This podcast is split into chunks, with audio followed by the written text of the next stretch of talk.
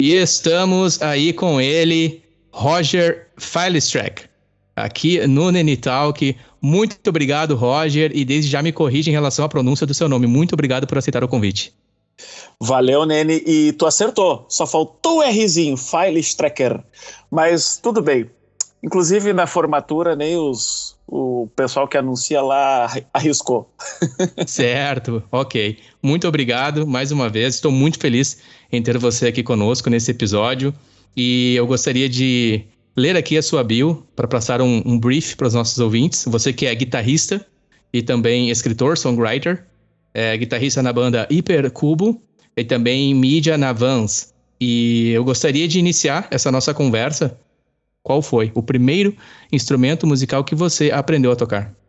Cara, o primeiro instrumento que eu aprendi a tocar foi o violão. Né? A história, minha história com a música começa muito antes de eu nascer, né? Com a minha família. Uhum. Não que eles sejam músicos, mas eles eram envolvidos com música e com bandas muito antes de eu nascer. A minha família era uma família de imigrantes, né? Que vieram da Alemanha e uh, antes da Primeira Guerra ainda, né? E Sim. eles tiveram o eles tinham um salão de baile, né? Aqueles bailão uhum. que tinha e antigamente eles se eles vieram para São Leopoldo, foram para São Sebastião do Caí e se uh, se fixaram em Esteio, que na época era São Leopoldo. Uhum. E ali eles montaram um salão de baile. Eles tinham bandas, né? Então sempre ali aquelas bandinhas e tal folclóricas. Então, a, a, a, minha história com a música já começa com minha família lá atrás. Que, que, que, cara, se eu pegar as fotos dos meus avós, eles estão sempre junto com uma banda, sabe? Que eles tinham um palco, enfim. Então já começou assim. E, e, e, mas quando eu comecei a tocar, na verdade, foi um baita de um acidente, porque como eu falei, ninguém da minha família era músico nem envolvido com arte, era tudo comerciante, né? Uhum. Uh, aconteceu de que quando eu tinha meus 10, 11 anos, eu achei um violão todo quebrado, que minha mãe tinha ganhado nos 15 anos dela, dentro de casa. E nisso eu já estava começando a, a, gostar de rock, sabe? Eu, eu com 10 anos, uh, eu vi o Halloween no, no Philips Monsters of Rock. E eu. Halloween. Uhum. E eu pirei, cara, no Michael Weikert fazendo um solo meio blues, assim, era uma banda de metal. Eu não entendi o que, que era metal naquela época, obviamente, né? Sim. E. Porque passou na TV, enfim, alguns trechos e passou um solo dele e eu fiquei, nossa, que legal. E meio que também voltando um pouco mais, a minha mãe sempre dizia que quando eu era criança ela não podia me levar em restaurante que tinha palco, né? Antigamente, nos anos 90, aqui no Rio Grande do Sul, pelo menos, os restaurantes tinham palco, que às vezes tinha aqueles jantar dançante, enfim, que eles uhum. chamavam. Uhum. ela disse que era descuidar, eu estava em cima do palco. é, futricando nas coisas que tinha. Quando a minha, minha mãe era funcionária pública, tinha festas da firma que eles colocavam banda. Diz que eu sumia, ela ia me procurar, eu tava no camarim falando com os caras querendo tocar com os caras. Então ela meio que disse assim: Ah, eu meio que sabia que desde o início tu tinha uma aptidão para fazer isso. Sim. E aí aquele violão tava todo quebrado e eu tinha, eu estudava num colégio onde eles começaram a fazer curso de violão gratuito lá, que foi o primeiro professor lá e ele consertou o violão para mim. Que era um tonante daqueles antigos. Clássico tonante. Eu, só que aquele violão era uma M, né? Não sei se eu posso Sim. falar palavrão aqui, enfim. À vontade. É, era uma merda aquele violão, porque ele ficou empenado, ele não ficou legal, porque levaram no, no, no marceneiro para arrumar. E aí disso, eu tinha um, meu primo que morava comigo, ele tinha comprado um violão preto, que na época era um violão, nossa, ah, um violão uhum. preto, e era para ele aprender a tocar. Só que ele foi muito vagabundo e não quis aprender. E uhum. eu fui aprender. Ali começou a minha história com a música. Comecei a tocar algumas coisas. E aí, nisso, eu me formei no primeiro grau fui para o segundo grau e aí eu fui para um colégio onde tinha muita gente do rock. Nossa, aí ali começou toda a história, sabe? Sim. Aprendi mais a tocar, fiz um tempo de academia de música, que é, eles chamavam academia de música que tinha lá em Stay. Stay é uma cidade muito pequena, inclusive, uma das menores cidades em território do, do sul do Brasil. Uhum. E foi assim que começou. E no segundo grau que eu comecei a ter minha primeira banda, né? Que Inclusive o nome era Coleta Seletiva. Muito, muito bom o nome da banda, né? Coleta Era... seletiva? Por quê? Coleta seletiva. Não sei, porque a gente uma vez estava andando na rua e a gente viu ali coleta seletiva. A gente achou, isso é um bom nome para uma banda. Cara, isso, isso que eu tô falando é 2002. Ok. Sabe? Para quem não sabe, eu já tenho uma certa idade, né? Então, assim, tudo que eu falar eu tô remetendo anos 90, começo dos anos 2000. Sim, eu quero inclusive te pedir licença aqui, tá? Talvez o ouvinte que não me conheça, que tá conhecendo aqui o trabalho do Nene Talk, um podcast aí que é feito com muito carinho, com muita empatia, que fala sobre arte, música e tecnologia de modo geral. A minha risada aqui, ela é uma risada de quem se identifica. É uma risada não a fins de desmerecer, mas muito pelo contrário, com quem realmente se vê numa situação semelhante e tomando as mesmas atitudes. Assim, é fantástico. Eu adoro essa, essa unicidade e essa autenticidade e já tá salvo aqui, banda coleta seletiva. Segue lá. É isso aí. Cara, não, eu, eu, além da autenticidade, a inocência que a gente Exato. tinha naquela época. Porque, cara, tu tem quase tu tem a mesma idade do que eu, provavelmente. Uhum. Uh, a gente foi ter acesso à tecnologia e ao conhecimento muito mais amplo que essa nova geração tem muito mais tarde. Sim. Sabe? Muito mais tarde. Então a gente era muito mais inocente naquela época, era tudo mais difícil. Então, Verdade. assim, a gente tinha uma inocência que pessoas que na época eu tinha 14 anos, hoje um guri de 14 anos tá voando, tá, tá, tá, programando, tá ganhando dinheiro. Eu era uma alface, entendeu? Eu queria, eu queria ser rockstar. Sim. E aí começou, né, cara? Só que aquelas coisas de banda de segundo grau, né? Uh, nunca vai para frente, porque tu tem os teus colegas que querem fazer parte de uma banda, mas não sabe tocar um instrumento, sabe? Sim. Então, durante o segundo grau, a única coisa que eu fiz foi tocar o hino nacional na guitarra num dia da, da pátria lá, não lembro o que, que foi.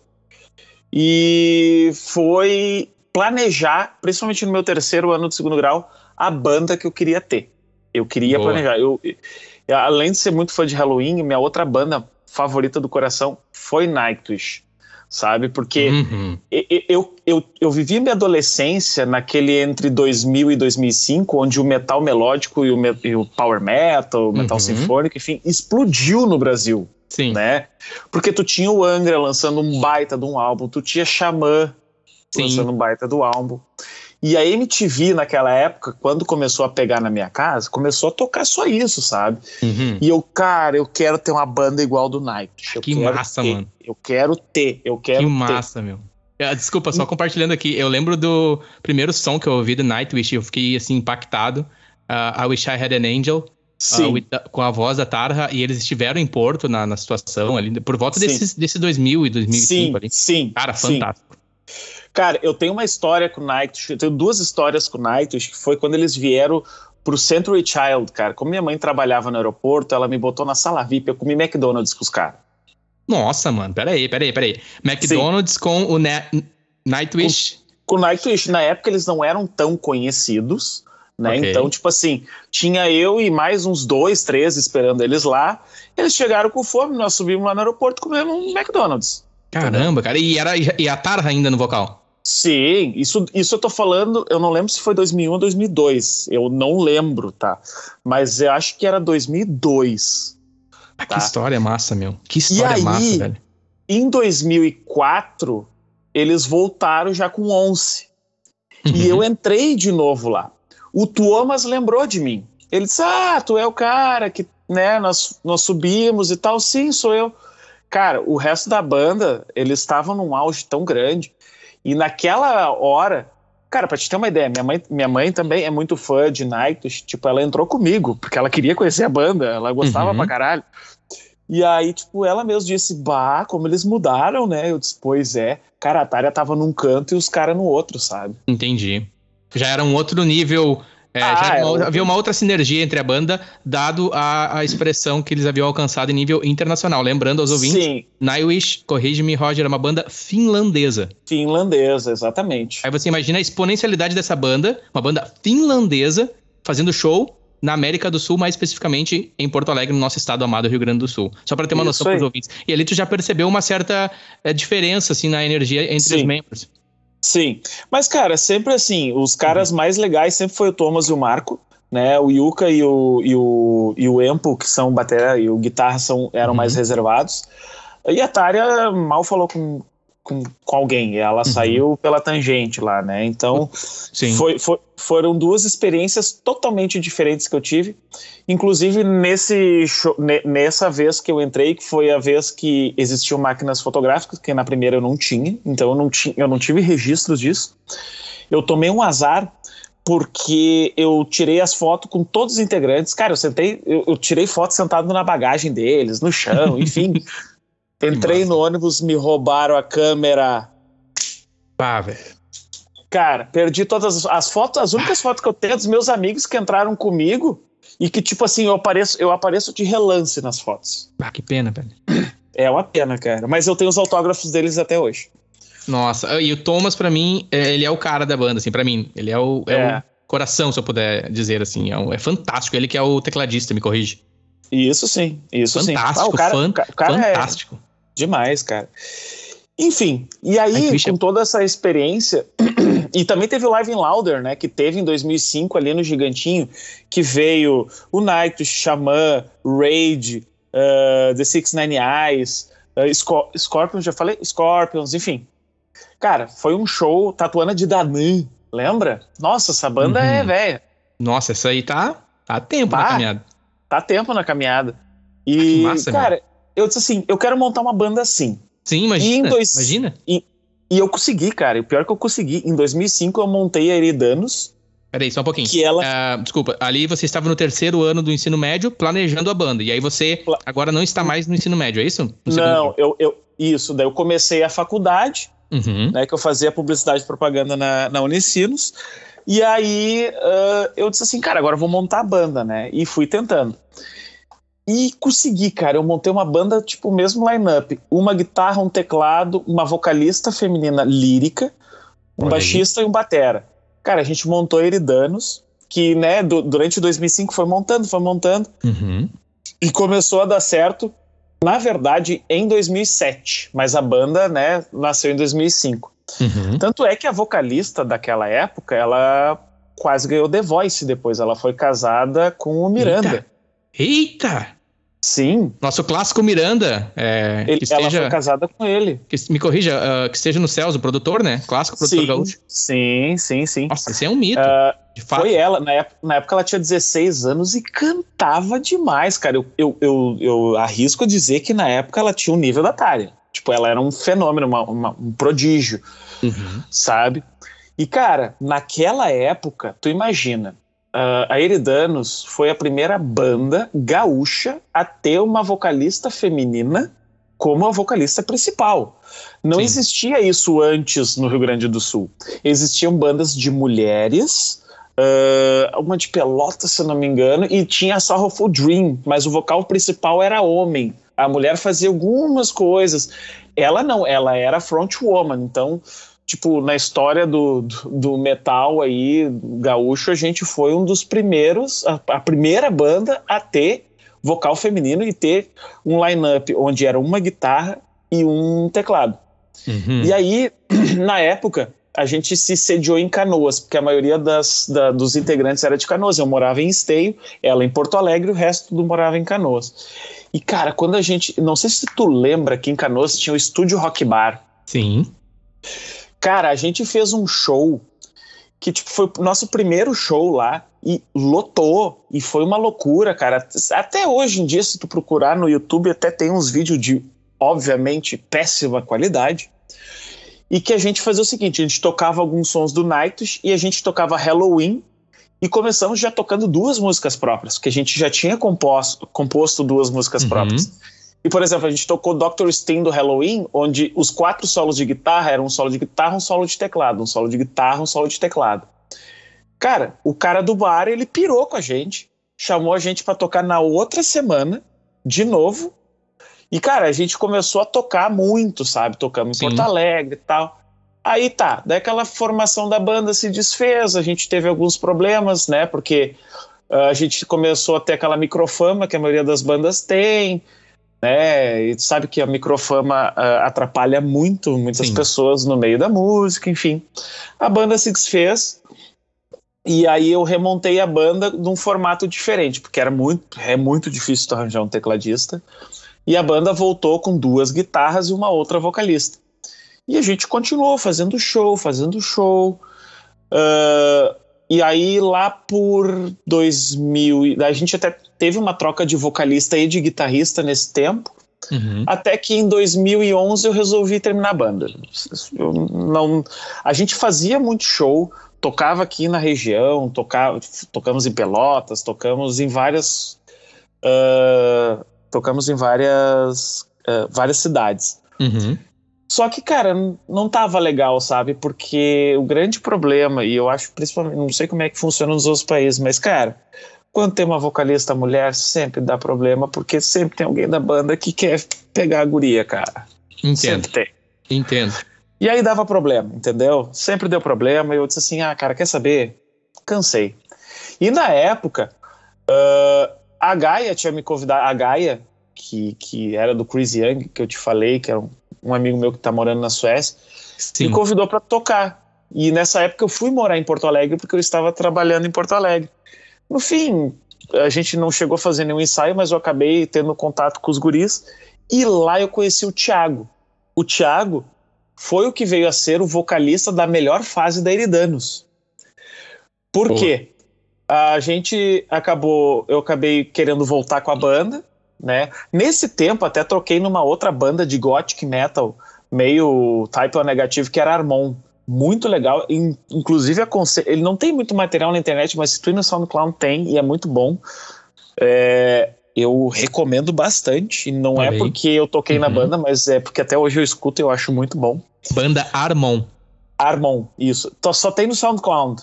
É, o, porque o cara que está administrando que a banda é, não, não tá muito atento às tecnologias, uhum. enfim. Ok. E aí, cara, a gente voltou com a banda, só que daí eu botei um vocal masculino, que foi o Thiago, que era da Gaia. E remontei a banda sabe? Remontei a banda. Só que daí a gente vamos fazer o seguinte: vamos fazer um hard heavy metal, sabe? Uhum. E aí a Eridanos voltou, a gente gravou um álbum completo, e aí que as coisas começaram a acontecer. A gente lançou o álbum primeiro independente, a gente conseguiu uma gravadora inglesa, a gente conseguiu lançar o CD na Europa, uhum. a gente conseguiu colocar a música nas rádios europeias e americanas, Uh, a gente conseguiu. Cara, só daqui do Brasil eu mandei mais de mil cópias físicas para a Europa, principalmente para Suíça, Romênia, é, Alemanha. Mandei muito CD para lá.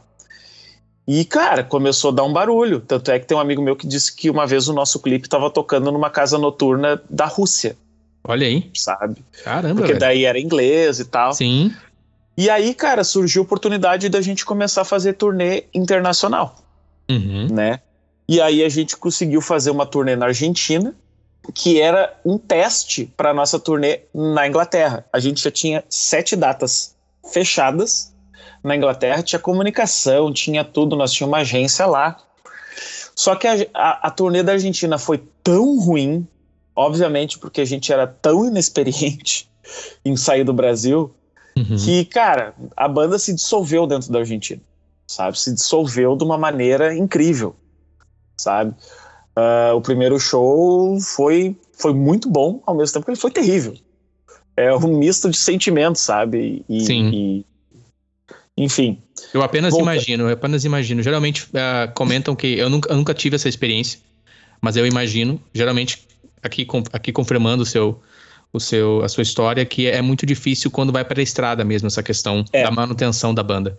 É, era bem difícil, cara. Nós tínhamos personalidades totalmente opostas, né? E, tipo, tava saindo muito dinheiro né, da, da, da banda e não tava entrando o suficiente para uhum. manter, sabe? E aí uh, voltamos pro Brasil, saiu o Thiago, saiu o baterista e botamos outras duas pessoas que achamos que era legal e no fim, infelizmente, essas duas pessoas acabaram separando mais a banda e aí, cara, a gente tinha, tá, nós temos material gravado para outro álbum, só que a gente acabou não lançando porque quando a banda completou 10 anos de fundação, eu disse, cara, cansei, velho. Eu cansei.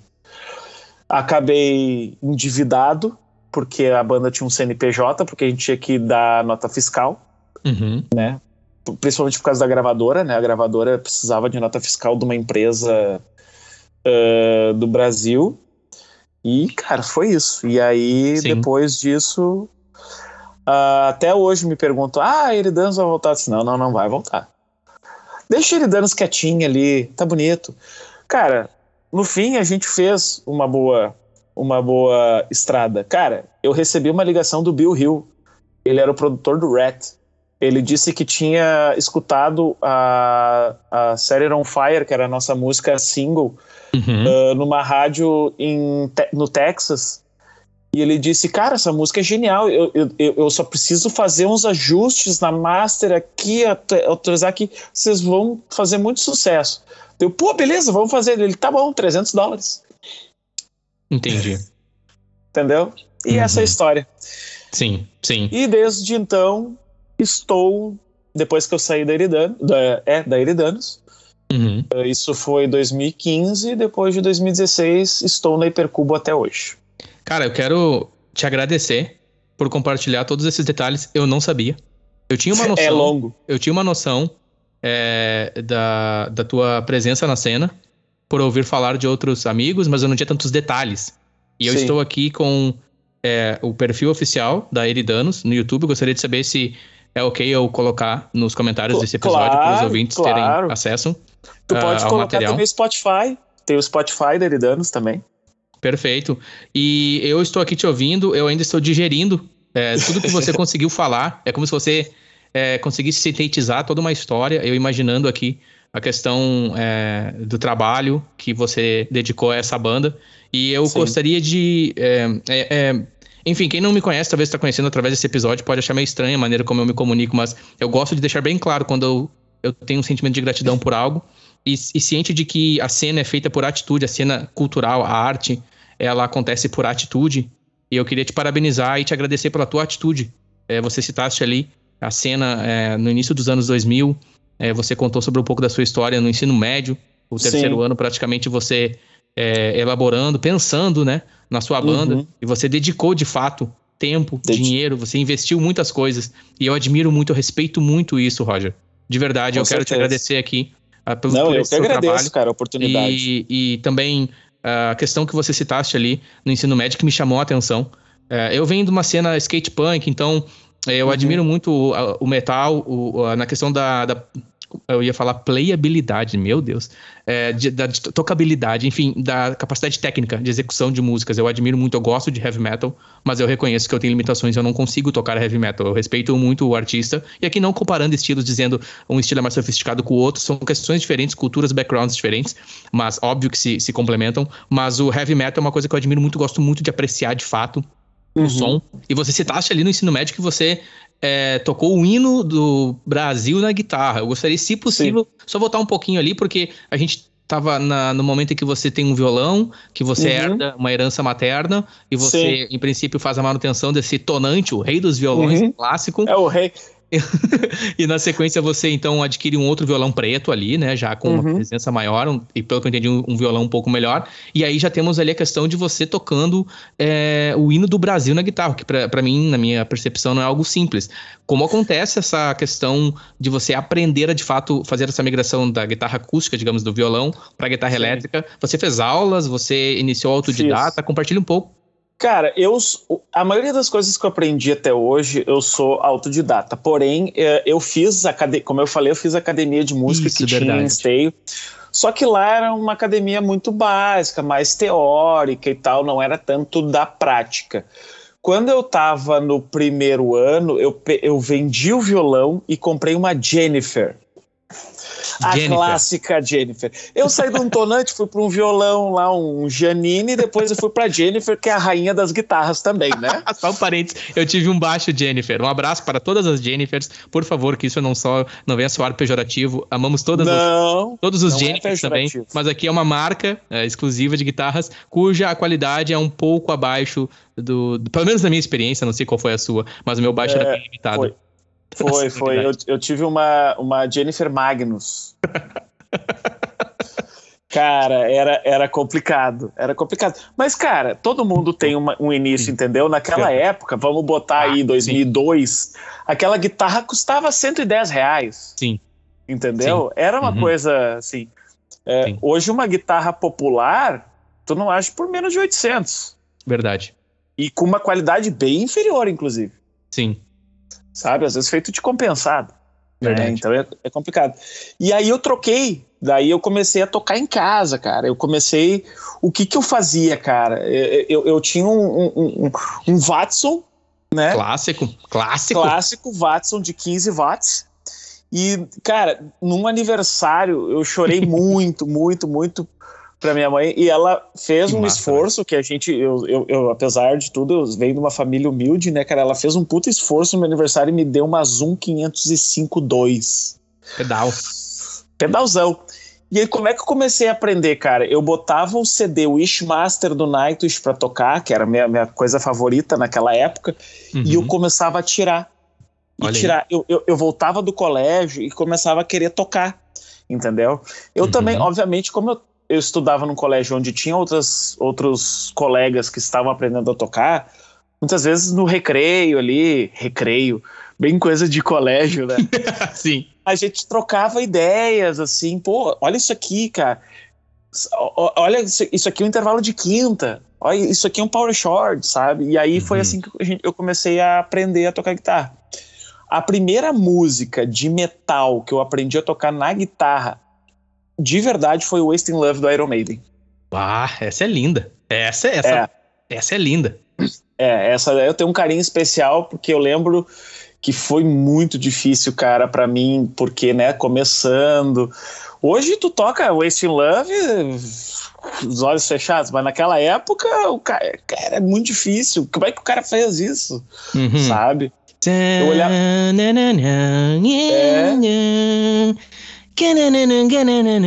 Essa, né? E, e, isso, e foi bem na época que o Iron Maiden tocou no Rock in Rio na volta do Bruce Dixon. 2001. Sabe? Nossa, esse, esse, esse, show é legendário. Esse, é legendário, é, cara. Cara, isso aí é fantástico, esse show. Aí eu fantástico. tentei, eu DVD assim, duplo. Agora eu sei tocar o Waste Love, agora eu vou tocar Hello It Be by, by the Name. Aham, uhum. uh -huh, vou. Muito Sabe? bom. Muito é bom. É isso, cara. É a tentativa, tentativa e erro, né? Muito bom. Não, e, e assim, são músicas complexas. É, mais uma vez, é, em questões de, de tocar, de tirar o som, eu tô aqui imaginando é, o menino Roger é, ali no, no, no, aparelho de som, é, tocando, aí volta, aí toca de novo, aí volta, aí toca de novo, aí toca de novo. Muito no ouvido, assim. Uh, isso aí exige muita raça, na expressão de vontade, muita vontade, dedicação. E isso fala bastante sobre, sobre a tua determinação, cara. Eu admiro muito isso. É, como você citaste ali, estamos falando de um período onde a internet, a conexão, quando havia, é. ela não era uma internet que nos proporcionava ter o acesso a um vídeo no YouTube de alta qualidade ou alguém nos passando um tutorial. Então era Sim. de fato algo que você era forjado é, no, na brasa, no fogo, né? No bom sentido. Exatamente, cara. E assim, uh, na época tinha as revistinhas de cifra. Uhum. Lembra? E era isso que nós tínhamos, sabe? E aí não, não, não existia um Cifra Clube naquela época. Sim. Não existia o Ultimate Guitar, não existia o YouTube para te ver o pessoal tocar e tu. Ah, é assim que faz. Uhum, ah, então tá uhum. bom. Tem a questão visual que é muito importante de posicionamento é. de mão e afins, que hoje facilita muito para nós, aqui em maneira alguma é, é, criticando a tecnologia que nos favorece, mas deixando bem claro que de fato é, algum tempo atrás as coisas eram um pouquinho mais. requisitavam um pouco mais de vontade, digamos assim. Era de fato quem, quem fez a caminhada, quem, como você está citando a sua história, por isso que eu fiz questão de frisar isso, quem passou por esse período realmente estava com muita vontade. Não era, não era uma é, fase. É, e cara, era bem difícil, sabe, naquela uhum. época. E, e, e assim, era uma época que o Brasil também não era economicamente forte, né? Não que esteja agora, mas naquela época era bem Entendo. mais difícil, né? Então, assim, era, era, era uma luta. Por isso que, cara, eu tenho um amigo meu que ele mora na, em Los Angeles, que ele é daqui. Ele foi para lá e ele voltou esses tempos. E eu disse, pá, meu, tu só tá tocando com os caras lá. Ele disse, não, meu, tu, tu, é melhor que qualquer um lá. Meu, por quê? Porque lá a vida é fácil, entendeu? Aqui tu, tu te fode para tocar uma guitarra. Lá não, lá o cara já nasce com a guitarrinha. O pai já vai lá e compra uma Gibson, uhum. sabe? Enquanto a gente tem uma Jennifer. Uhum. É, o brasileiro é muito mais difícil. Tanto é que maioria dos guitarristas virtuosos hoje que nós temos no mundo é, são brasileiros. Sim, verdade. Muito bem, muito bem pontuado. É verdade. Sabe? Kiko Loureiro, Eduardo Danui, nós tínhamos o Paulo Schreber aqui em Caxias, que, que é, ele era uma aberração, ele, ele era de outro planeta. Sim. Sabe? Sim. Cara, fantástico, fantástico. E você citando ali histórias com bandas e afins, você citou também a banda Halloween, uma banda alemã. Sim. É, me corrige, ela é um metal melódico? Cara, acho que é mais power metal. Metal Power melódico metal.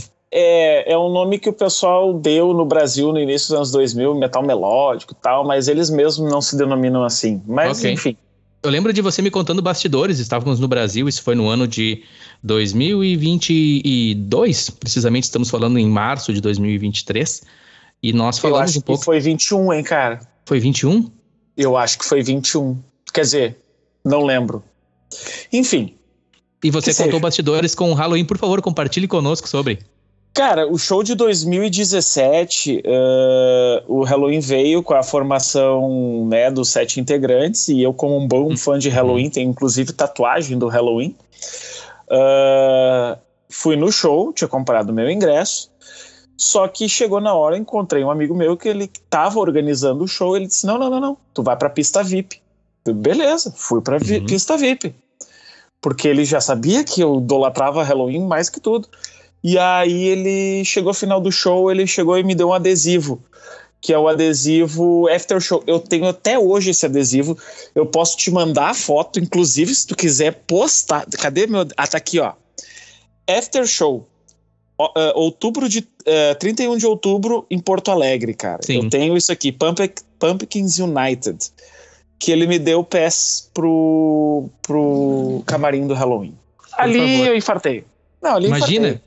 Sim, eu vou querer, tá? Só um parênteses, eu vou querer sim, me mande a foto que eu vou compartilhar com os ouvintes. Estará no post do nosso episódio lá no nenizeira.com no meu site. Lembrando os ouvintes que os nossos episódios estão disponíveis gratuitamente nas principais plataformas de streaming de áudio, nos principais agregadores de podcast. Basta pesquisar por Nene Talk e você tem acesso a todo o nosso conteúdo. Sim, eu vou querer este adesivo, show do Halloween, VIP, hein? Esse foi VIP. Daí ele disse assim: não, espera ali na saída do camarim que eles vão sair, aí tu pode ficar na after party ali. Deu. Tá Que bom. massa. E, cara, esses loucos demoraram pra sair. Mas eu, nós tava ali, um frio, um frio, um frio. e aí tá, cara. Aliás, quem acessar meu Instagram vai ver as fotos. Tem as fotos lá. Ah, cara, eles saíram, só não, tá, não tava o Andy Darius, não tava o Sasha Gersinger, que era o guitarrista, e não tava o Danny Loeb. O, o Kai Hansen, saiu o Michael Veikat, saiu o Marcos Grutskoff. Cara, é, gente boaça, fumei um cigarro com os caras, Muito bom. sabe? Tipo, massa. meu, pessoal super acessível e, cara, foi, foi um rolê que até hoje eu não acredito que eu fiz, porque, cara, eu- o cara que me incentivou a tocar guitarra, que é o... O pessoal chama de Michael Weikat, mas é, ele me corrigiu naquele dia, ele disse que é Michael, porque em alemão, né? Hum, É Michael Boa, boa. né? Importante. É Michael Weikat. E tipo assim, e aí, cara, e eu tenho uma outra história com Halloween, que foi uma coisa que um outro show muitos anos atrás, eu tava no, que foi no Opinião. E aí eh, eu lembro que eu tava em cima ali naquela parte do Opinião, eu mostrei minha tatuagem, comecei a bater assim. Aí deu o intervalo da música, eu Michael, I love you. Aí ele olhou pra mim, I love you too. E mandou um beijo. Muito bom. Cara, história, história, Nossa. história é isso, cara. É, tem várias histórias pra contar, velho. Se, eu- se eu for contar todos os shows que eu já Sim, fui, nossa. Sim, sim, sim, obrigado. Obrigado pelos detalhes. E mais uma vez, surpreendente essa história. Surpreendente essa história. É, ciente da influência que eles tiveram na tua trajetória com a Oh. música, com a guitarra, a influência, né? É, que eles tiveram diretamente também é, na fundação das bandas que você participou e afins, mais especificamente na, na tua banda. Deixa eu achar aqui. Eridanos. Eridanos, eu tô. Isso, é Eridanos, Isso. preocupado com a pronúncia. Eridanos. E. É. Cara, muito engraçado. Ah, e, e, enfim, ali nós estamos falando é, por volta de que ano esse show? Esse show foi 2017. 2017, certo?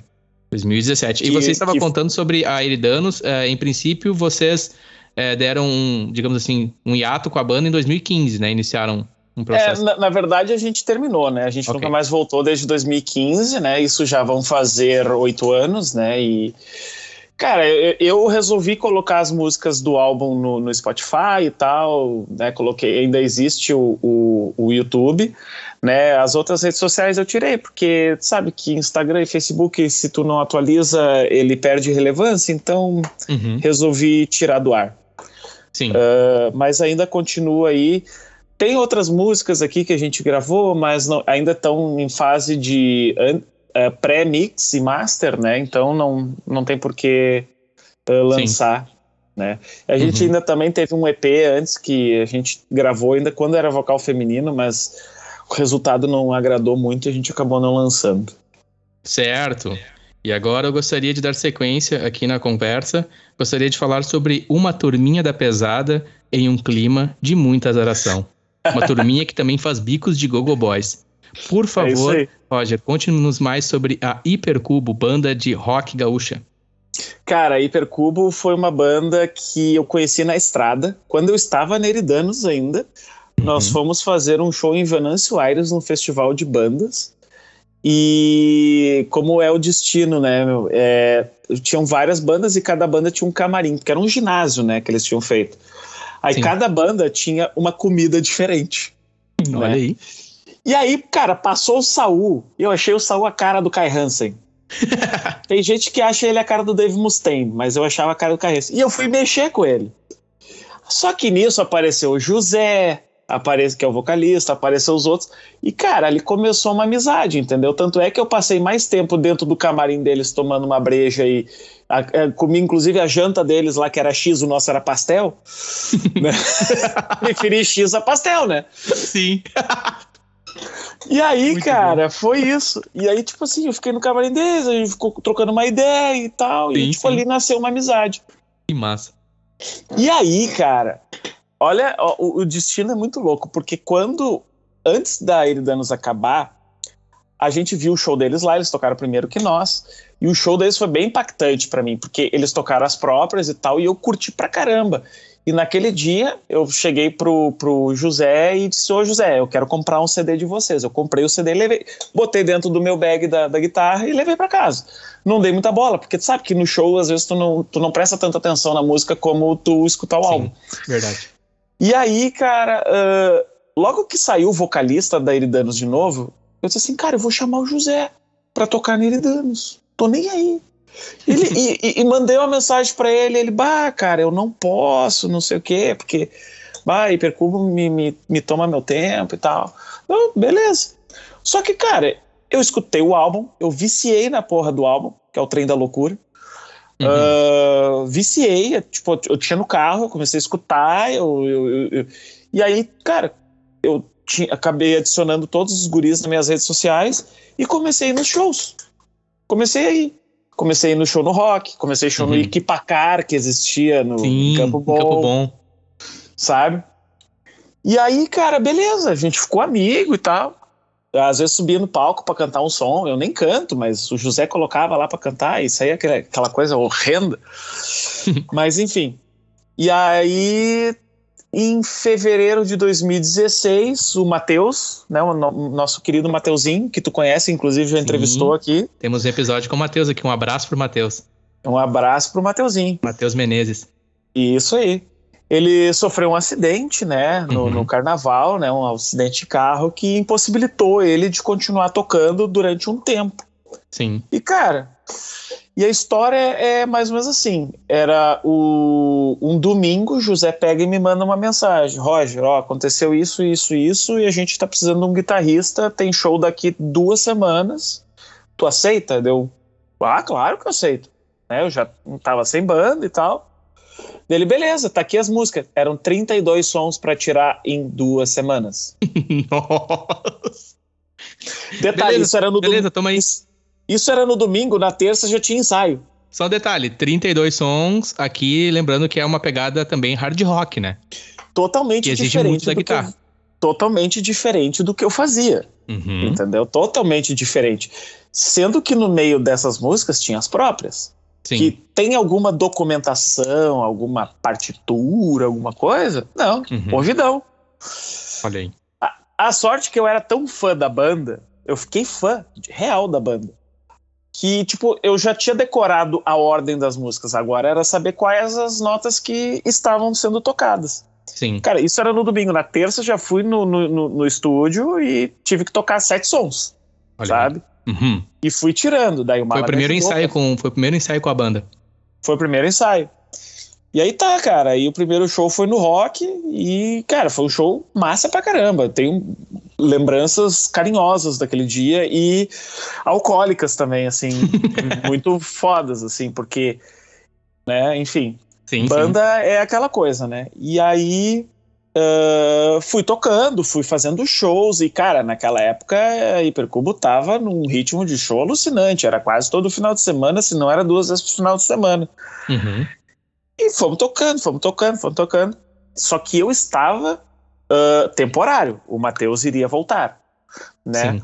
Porém, por motivos pessoais, enfim, ele não quis voltar, e aí os guri me efetivaram. Estou lá há sete anos, agora em março, dia 16 de março, que foi meu primeiro show, eu faço sete anos na Hipercubo. Olha aí, parabéns pelos sete anos. Gostaria de, gostaria de pontuar aqui, em primeiro lugar, sobre o Saul, ele que é uma grande persona, uma grande é a lenda, presença é na cena ali, mais especificamente da região metropolitana Vale dos Sinos. Ele é uma lenda, de fato, é uma pessoa incrível. É uma curiosidade aqui, eu conheci o Saul na época em que eu morava na cidade de Araricá. Um abraço a todos os Sim. ouvintes na cidade de Araricá. O Saul trabalhava em uma assistência técnica e minha mãe teve Até um problema. Hoje trabalha. Com uma máquina de lavar roupas, olha aí. E eu lembro de chegar ali, a assistência, minha mãe ligou, e chega este rapaz, belo rapaz com seus cabelos ruivos. Ruivos. Exatamente. Chega ali, é, no, na, enfim, morava numa chácara na época, é, e ele vem e conserta a máquina da minha mãe. E foi, assim, a primeira imagem que eu tenho do Saul é, ele consertando, de fato, trazendo solução para nós ali naquela situação. E depois, em Sapiranga, é, na cena local de Sapiranga, o Saul tocando, né, baixista. E aí, olha ali, cara, aquele cabeludo, o cara que trabalha na assistência técnica. E aí depois, obviamente, se juntando entre as outras bandas que ele já, já participou na sua história. Espero talvez um dia poder tê-lo aqui para compartilhar também das suas histórias. Saul, um forte abraço. É, sobre a Hipercuba, enfim, eu lembro de quando eu voltei a morar em Campo Bom, apenas contextualizando os ouvintes. Eu sou nascido em Campo Bom e aí moro em Araricá por oito anos. Meu pai se aposenta e nós vamos morar em uma chácara. E aí eu retorno para Campo Bom nos meus 19 anos. E ali está acontecendo uma cena em Campo Bom, no Vale dos Sinos geral, uh, também com muita influência da cena californiana de punk rock, hardcore e afins. Uh, entre as bandas ali, Campo Bonense em destaque, estava também a Hipercubo, que eu tive o privilégio de assistir a primeira vez uh, no Anauê Bar, em Campo Bom, ali próximo a a Praça do Largo dos Irmãos Vetters. Uh, o José é um, um, frontman incrível, o Malo, um grande guitarrista, enfim, todos os, os instrumentistas fantásticos. E depois, é, como eu estava compartilhando contigo em off, eu vim a, a, a, acompanhar esse momento que você estava citando, da presença da Hypercube praticamente tocando em todo lugar, uma onipresença da banda. Uh, tive e tenho até hoje, tive acesso ao CD, uh, CD que conforme o, o, aqui o Spotify está dizendo que é de 2015 o álbum, uh, Trem da Sim. Loucura, tenho esse álbum, inclusive muito bom, concordo plenamente contigo, um baita álbum. Uh, adquiri na Tomahawk em Campo Bom, na época eu trabalhava ali na Tomahawk também, adquiri esse CD. Um, e aí vi você uh, fazendo parte da formação, vi o Matheus Menezes, depois vi você uh, num desses shows do rock ali. E Sim. eu tava compartilhando contigo em off, que foi a primeira memória visual que eu tive e emocional também, porque os shows de Hipercubo são sempre muito é, bons, é uma, uma, energia muito boa. Uh, apenas compartilhando, obrigado aqui pela oportunidade para pontuar algumas questões. E, e, desde então, você tem estado na banda já são sete anos, é isso? Sete anos. Agora em 2023. Um salve aí para toda, toda, toda a família da Hipercubo que nos ouve, com certeza. Que é grande, cara, é grande. Sim. Sim.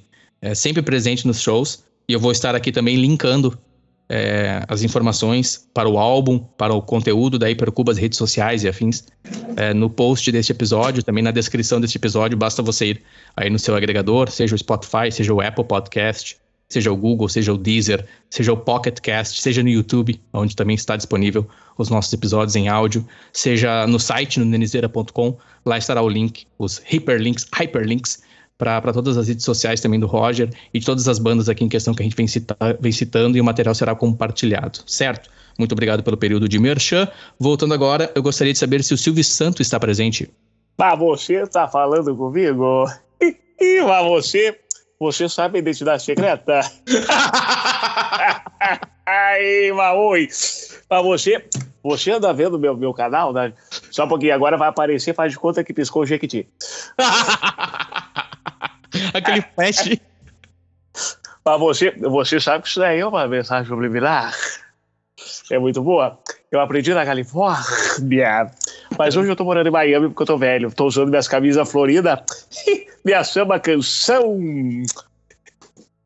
Cara, muito bom, velho. Nossa, eu tô aqui é, tendo a mesma experiência que os ouvintes. É, nós estamos apenas em áudio aqui. Nossa, é muito, muito parecido. Cara, obrigado, porque eu treinei muito pra chegar nisso. Como foi que tu, é, esse talento aí, me fala um pouco sobre esse talento, como foi que tu se percebeu aí apto a tal é, é, performance?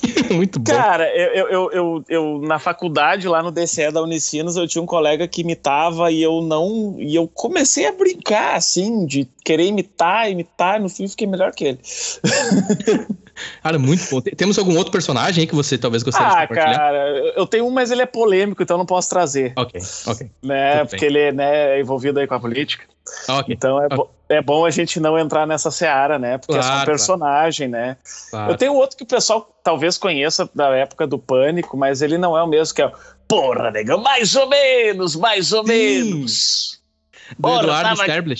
Exatamente, estava aqui mais ou menos tomando minha cervejinha, porque eu gosto de tomar uma cerveja, eu gosto do biricotico, é bom, né, negão? Porra! E é isso, cara, ele tem, tem os personagens, velho. Tem a Maria Bethânia também, deixa eu ver se eu consigo. Cara, que a Maria é do nada, Maria Bethânia. Cara, a Maria Bethânia é foda, porque, bah, é, é assim, tipo, me chamou, Caetano é lindo, oh, meu amor, sabe? Cara, isso é muito bom, velho. Nossa, é muito bom. Obrigado, Roger.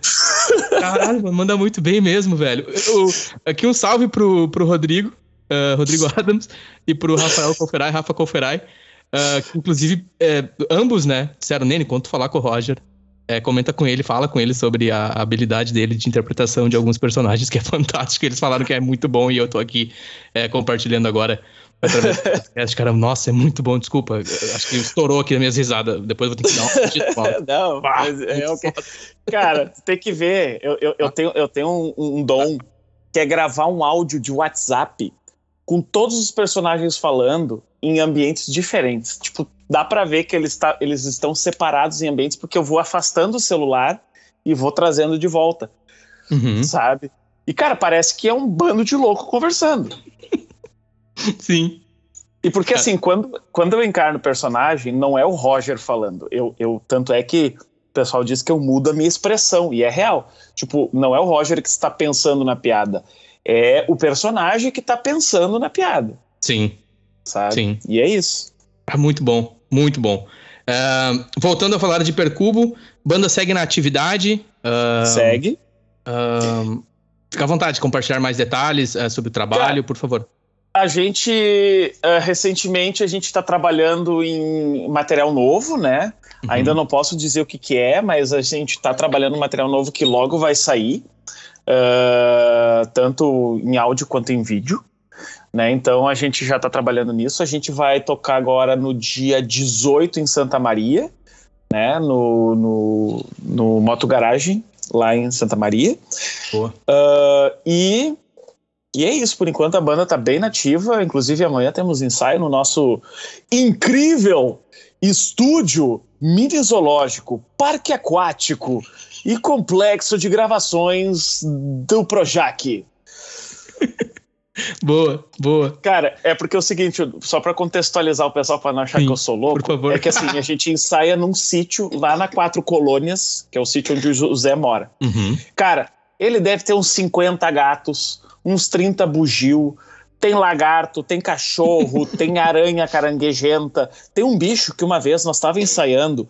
O bicho saiu, ele era uma formiranha. É, era tipo, parecia uma formiga, mas parecia uma aranha. A gente parou de tocar para ver aquele bicho do tamanho de uma mão andar. A gente ficou, mas que bicho é esse? Sim. Daí a gente falou, ô José, os teus insetos estão cruzando entre si. Sabe? Sim. Muito e bom. aí, tipo, cara, é... e aí tem a piscina, aí tem um campo de bocha, aí tem, tipo, cara, é, é, é o resort. Sim.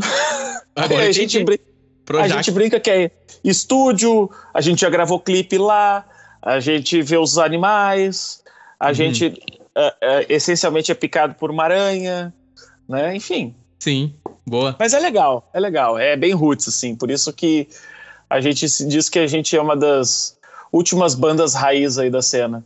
Olha aí, boa. Mais uma vez um salve para toda a família Hipercubo, em especial aos membros da banda, por continuar esse trabalho há muito tempo na cena. E aqui um fã de vocês, alguém que já tem CD, como eu citei, e assim que possível estando aí no Brasil, quero acompanhar um show de vocês novamente, tomar uns, um gorogodó, ficar um Opa. pouquinho aperitivado e curtir um hard rock, um som com vocês aí. Eu quero. São 17 anos, cara. Nossa, imagina. 17 tem anos, não é Tem pouco... que respeitar. Não, não, não. é pouco tempo. Não é. E, é, cara, enfim, tem que respeitar. Parabéns, parabéns. Sobre. Vamos falar sobre, sobre tênis, sobre marca, sobre. Você, você, comentou ali que você fez é, é, publicidade e propaganda, me corrige? Sim, sim, é? isso aí. Uhum. E, e eu gostaria de saber de ti um pouco sobre a tua trajetória na publicidade e propaganda e mais especificamente sobre a marca Vans. Cara, eu me form... eu comecei na publicidade em 2003, né? Quando eu me formei no técnico, depois fiz a faculdade. Uhum. E, cara, desde então, né? Inclusive, eu tenho uma história bem curiosa que eu já trabalhei botando anúncio em site adulto. Trabalhei no mundo adulto. Opa, peraí. Se eu Sim. entendo bem, o que estamos a falar aqui são sites de conteúdo adulto, os Triple X. Ex exatamente. É. Não vamos falar os nomes dos sites porque a gente não está sendo pago para fazer Boa, propaganda. Concordo, né? concordo. É, conte-me Mas, mais sobre, sobre tal, tal, tal experiência. Cara, 2015 eu, até 2017 eu trabalhei numa empresa que a gente fazia conteúdos adultos para os sites. É, tudo aquilo que nos sites adultos tem que o pessoal acha que é vírus era eu fazendo anúncio. Sem mentira. Ok, ok, ok. Eu tô achando engraçado porque. E, e era legal. Não vou ser cara. hipócrita porque eu sou um dos adultos que e que, enfim, tô ciente de, de qual conteúdo que eu também pensei, cara, isso é vírus, não vou clicar. Exato, mas não é vírus. É só uma landing page que tu entra para te vender produto para pessoas que têm disfunções. Uhum. Sabe? Uhum. E é, era bem legal, cara. O problema é que depois de um tempo tu perde o. Perde a graça tu olhar o conteúdo desses sites porque tu olha quase todo dia. Uhum. Sabe? e, e e era legal, cara. Teve um final de ano que eu recebi uma espumante de duas das atrizes lá, de um dos sites, e foi bem uhum. legal. Bem legal. Tipo, era, era uma coisa bem estranha. E, tipo, uh, ali eu consegui enxergar principalmente é, o quanto o, o ser humano é, ele é influenciável, sabe? Porque, por exemplo, num dos anúncios se vendia maca peruana, que o pessoal sabe que é, digamos assim, entre aspas, um afrodisíaco natural. Uhum.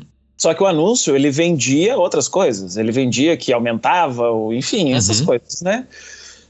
E, cara, tinha gente que comprava e a gente sabia que não tinha dinheiro, às vezes pagava no boleto, sei lá, meus 700, 800 reais por um pacote de 18 frascos e tirava comida da mesa, sabe? Porque o cara tem muito problema com isso e acha que um remédio milagroso vai, uhum. vai ajudar ele. cara, sim. Pode ajudar? Pode. Assim como o placebo pode ajudar muita gente, mas tu tem que ter noção que é um placebo. Sim. Entendo. E é isso, cara. Era, mas era. era, era é, é, quando eu falo isso, até na empresa que eu trabalho hoje, o pessoal sempre pergunta, sempre pede para eu contar mais detalhes. Obviamente que aqui eu não posso contar detalhes, né? Uhum. Mas uh, um dia aí que a gente tiver pessoalmente, eu te conto mais detalhes sobre como é que era. Sim. Mas é, mas é isso, cara. Também trabalhei nisso. Boa. E hoje, por, por, por uh, com muita honra, né? Como um grande fã que sou da marca, eu trabalho na Vans né, que é a marca global, né, eu trabalho no e-commerce da Vans, eu faço toda a parte de marketing, de anúncios, né, cuido também da parte financeira ali, e cara, a Vans é uma marca que é, é, é, é vivendo, sabe, é, uhum. é uma coisa que não é uma coisa que tu explica, é, um, é, uma coisa que tu vive, é um lifestyle, é a mesma coisa que o rock. Acho que todo mundo que está escutando aqui, que gosta de rock, sabe que o rock ele não é um estilo musical, ele é um estilo de vida. A, a Vans também é, cara. E a Vans ele te proporciona muitas experiências de comunidade. Não, a, a, tanto é que o lema da Vans é que a, gente não vende calçados, nós somos pessoas que uhum. fazemos calçados. A Vans sempre coloca as pessoas à frente, sabe? Sim. E isso é muito importante. O lado humano vem primeiro, sabe? E assim, além dos tênis de qualidade excepcional, vestuário, acessórios, que são ícones aí da cultura pop, não só uh, uh, uh, simples produtos, mas né, uhum. né, fizeram parte aí praticamente da infância e adolescência de todo mundo, e tu pode saber melhor do que eu que mesmo no começo dos anos 2000, ter um Vans no Brasil era uma coisa que era impensável, sabe? Impensável, impensável. E tinha os Mad Hats, sabe? Uhum, verdade. E tinha essas outras marcas que copiavam. Sabia que a Vans é falsificada no Brasil desde os anos 70? Não, não sabia. É. Desde os anos 70. Desde os anos 70. Curioso, velho, não sabia. Exatamente. Mad Hats, e, cara, essa eu conhecia. Mad Hats, né? Uhum. E, cara, é, é, é, uma honra. Inclusive, a Vans agora, dia 16 de março, está fazendo aniversário. Né? Então, é. Cara, eu, eu, eu, vou fazer três anos de Vans, só que se eu contar por anos, eu já estou no quarto ano, né? Que eu conto como temporadas, né? Então, assim, é uma honra e. e cara, Sim. é. Eu, eu, tu vê, a gente não consegue explicar, é porque assim.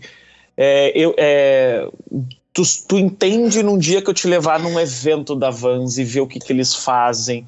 Cara, o último evento da Vans que eu fui, tu, te, tu tem aquelas sacolas uh, eco bags, uhum. cara, tu podia personalizar. Tu fazia bottom com o teu nome, tu fazia aquele negocinho de pegar ursinho, que era pegar tênis, sabe? É um. Cara, é tudo uma experiência Sim. de imersão em marca. Uh, os três pilares da marca, né? Que é música e cultura de rua, né? Que é o skate, né? Os esportes de ação, né? Uhum. E fashion lifestyle, né? Que é o lifestyle, a cultura de, de rua, né? A, a, a, a cultura, né? Mesmo. Sim. Então, tipo assim, a gente, a Van sempre foi ligada nisso, sempre será. E, cara, é uma honra trabalhar lá. E, como que diz massa. a minha mãe, e graças a Deus, e quando a mãe fala, geralmente mãe tem razão, uhum. eu vou me aposentar lá. Olha aí, olha aí. Muito bom. Eu ouvindo você falar que eu lembrei de um filme chamado Os Reis de Dogtown.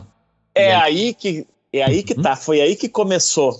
Uhum. Porque tu sabe que a Vans originalmente ela não começou pro skate. É que aquela sola waffle, ela foi feita para os decks molhados, porque ela não escorrega. Uhum. E aí o pessoal do skate começou a ver que aquilo lá dava gripe na lixa, entendeu? Uhum. E começaram a usar. E aí Sim. eles foram lá no, no, no, na Vans, lá no Van Doren, disseram, ó, oh, a gente quer, esse tênis aqui é bom para skate. Aí começou a virar uma marca uhum. de skate. Sim, entendeu? Ali, mais especificamente nesse filme, eles também contam a história dos Z-Boys, ali formados Sim. por Jay Adams, Stacy Peralta e também o Tony Alva, que inclusive uh, eles têm seus signatures da, da Vans e afins, e conta exatamente sobre esse momento ali na história da Vans. É um filme fantástico, inclusive fica aqui a dica, Os Reis de Dogtown, eu vou colocar o link é, uhum. na descrição do episódio para quem tiver interesse, e conta muito sobre essa, esse, esse, digamos, essa virada de chave que você mesmo falou, e que vai de encontro a tudo que você tem compartilhado sobre a cultura da rua, sobre a autenticidade, a, in, a identidade, né? É, a, a Vans, ela, ela te. Uma tanto marca. é que a gente tem o Checkerboard Day. Tá? O Checkerboard Day geralmente acontece no dia 18 de novembro.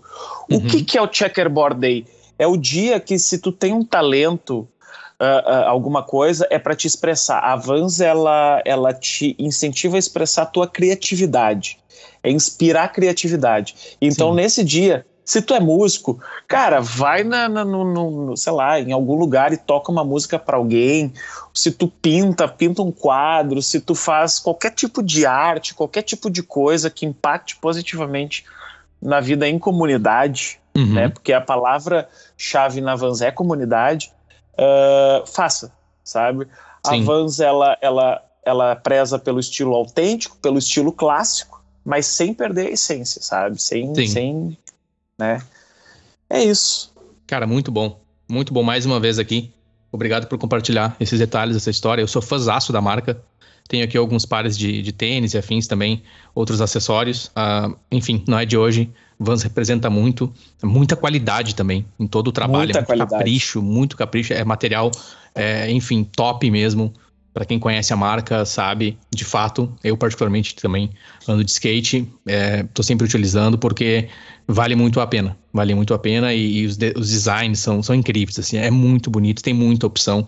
Eu sempre que estou em algum lugar, enfim, eu vejo uma loja da Vans, eu faço questão de entrar é, para ver, para ver, para sentir aquela energia que a marca tem, a presença da marca, a identidade, enfim, algo, é algo realmente incrível. Com certeza, com certeza. E, e é isso, e Roger, convido vontade, a todos. E convido a todos para acessar o site da Vans, vans.com.br, afinal, né? Sim. Uh, vão lá que, cara, até o final do mês vai ter coisas muito legais. Certo. de olho. Olha aí, um abraço também para família Vans, Brasil. E vou deixar aqui também linkado o site da Vans para todos que tiverem interesse a partir do nosso episódio aqui. Lembrando o Nene Talk Podcast, feito com muita empatia, com muito respeito Falamos sobre arte, sobre música, sobre tecnologia, falamos também sobre o mundo de maneira geral e compartilhamos histórias de vida, pessoas reais, histórias reais com muita empatia, com muito respeito, como eu mesmo já frisei. É, o nosso conteúdo é disponibilizado gratuitamente, então você que está conhecendo o nosso trabalho, por favor, escute os nossos episódios, visite a nossa, a nossa timeline, nosso feed, nossos episódios anteriores. Fique à vontade para compartilhar, para deixar a sua review, five stars, enfim, para seguir a gente nas redes sociais também se inscrever no nosso canal no YouTube. Estamos nos principais serviços de streaming, nos principais agregadores e nas principais redes sociais. E hoje aqui, nesse episódio, tive a oportunidade de falar com ele, falamos sobre o início dele com a música, a herança materna ali no violão, falamos sobre algumas influências, né, a banda Halloween, falamos sobre a região ali da cena no Vale dos Sinos, região metropolitana, na cidade de Esteio, mais especificamente, sobre a caminhada no ensino médio, academia de música em Esteio, a banda Coleta Seletiva, uma grande ideia ali, na, na ali por volta dos anos 2002, é, tocando o hino nacional na guitarra. Falamos também sobre o período no terceiro ano, ali no, no, na conclusão do segundo grau, no ensino médio, onde o Roger começa a planejar a sua história com, com banda, planejar sua primeira banda. Também algum, algumas histórias engraçadas, engraçadas com o Nightwish, por exemplo, comendo McDonald's com o Nightwish, aquilo ali foi para claro. mim assim fantástico, fantástico. Até hoje para mim é. propaganda, é. à vontade. Ah, não, até hoje pra mim é fantástico. Só, só perde pra, pra vez do Halloween. Boa. Banda Eridanos, uh, pioneiros ali uh, no vocal feminino, com uma front woman no, no rock uh, gaúcho, mais específico também sobre Canoas Rock Bar, banda Harmon, uh, sobre a maneira como você se dedicou à música, também há muito autodidata, muita é, perseverança, muita vontade. O After Party, que você citaste ali, o adesivo que você vai compartilhar, estará aqui disponível na descrição desse episódio para os ouvintes ter acesso com o Halloween backstage, as histórias ali é, com o. Como se pronuncia em alemão mesmo o nome do, do Michael? É, é Michael. Michael. Michael? É, tipo, Michael. É. É que, nem, é que nem o meu sobrenome, né? Tipo, o, o meu sobrenome se escreve Feilstrecker. Só que o E tem som de A. Então fica Feilstrecker. Feilstrecker. Roger Feilstrecker. Perfeito. Aí, acertou. Olha aí. Tivemos também é, o início com a Hipercuba, a história. Até hoje estão na atividade, firmes e fortes. Tivemos a presença ilustre de Silvio Santos, Maria Bethânia, enfim, os ensaios no Projac. uh, experiência com, com sites adultos, conteúdo adulto. E agora, mais precisamente, mais recentemente, aqui falando em março de 2023, sobre Avans. Certo? Uh, Roger, algo que eu não tenha te perguntado, que você gostaria que eu te perguntasse, algo que você gostaria de adicionar aqui, estamos a concluir esse nosso primeiro episódio. Tenho certeza que você estará é, performando aqui mais vezes conosco no Nene Talk. À vontade. Cara, como a gente vai ter um segundo episódio, é, acredito que a gente falou bastante coisa, né? Acho que o pessoal já vai poder conhecer um pouquinho aí do, uhum. da, da, minha pessoa, né? Uh, tem muitas histórias ainda que a gente pode compartilhar aí. E principalmente agradecer a ti a oportunidade de estar aqui conversando contigo, contando essas histórias, porque eu acho que boas histórias elas têm que passar para frente. Sim, concordo. Né? Porque eu gosto muito de ouvir histórias. Eu sou um, um grande apreciador e um grande ouvinte de histórias, né? E, e, e isso é legal, cara. Eu, ve, eu também mandar um agradecimento aí aos meus dois parceiros, o Rodrigo e o Rafa, né? Que, me, me, me indicaram, né, sabe, o QI, uhum. né, para estar para, tá aqui e, cara, agradecer demais, velho, foi, foi demais mesmo e espero estar tá aí de novo numa próxima oportunidade para a gente talvez aí conversar mais sobre outros assuntos, talvez sair um pouquinho da caixa. Boa, boa, com certeza. Muito obrigado, Roger, e até uma próxima. Até mais, cara. Valeu, abraço. Abraço. I wish I had an angel.